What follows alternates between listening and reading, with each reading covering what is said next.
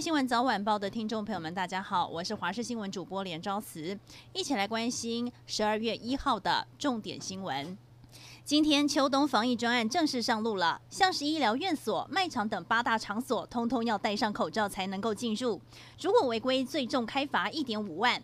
不过一早就有民众来到便利超商想要买东西，却忘记戴上口罩，只好直接转头回家。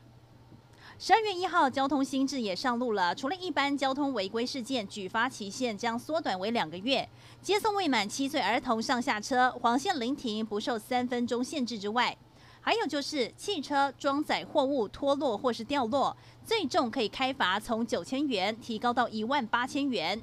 但每当有新制上路前，网络及通讯软体就会开始传假的或是错误的讯息，让不少民众不飒飒。印尼籍移工暂停引进台湾两个星期，不过如果疫情状况持续恶化，恐怕冲击产业的人力需求。经济部长王美花上午在立法院提出了三个方式协助产业界。王美花还说，经济部会通知各工会，如果制造业有需要人力的缺口，将会与劳动部一起帮忙。至于国民党立委上个星期在议场内丢猪内脏，王美花表示，那些都是台湾猪的内脏，相信养猪业者。都不乐意看到这一幕，希望大家能够理性、就事论事的讨论。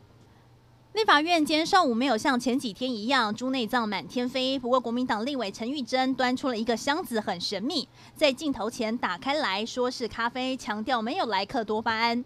今天秋冬防疫专案上路第一天，议场里的立委也被宣导要戴上口罩，而国民党立委叶玉兰更自备耳机来备战。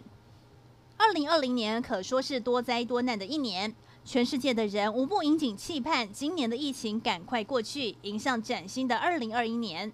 然而，对于回顾今年所发生的种种，却又一言难尽。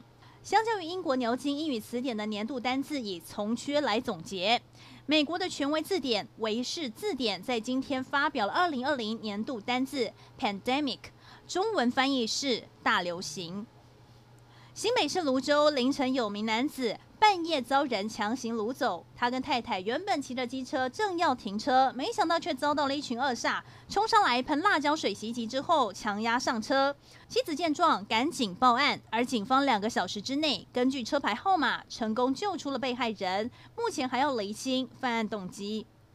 又湿又冷的冬天来了，北台湾民众特别有感。受到东北季风的影响，北部、东北部雨势明显。气象局也针对了宜兰发布豪雨特报，北北基大雨特报。星期三又一波东北风南下，北台湾持续的湿冷，低温也掉到了十五度。不稳定的天气会持续到下周一，而中南部则是天气稳定，高温也有二十九度。至于玉山是不是会迎来入冬的第一场雪？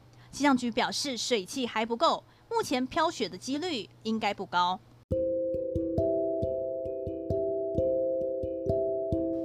以上就是这一节新闻内容，非常感谢您的收听，我们再会。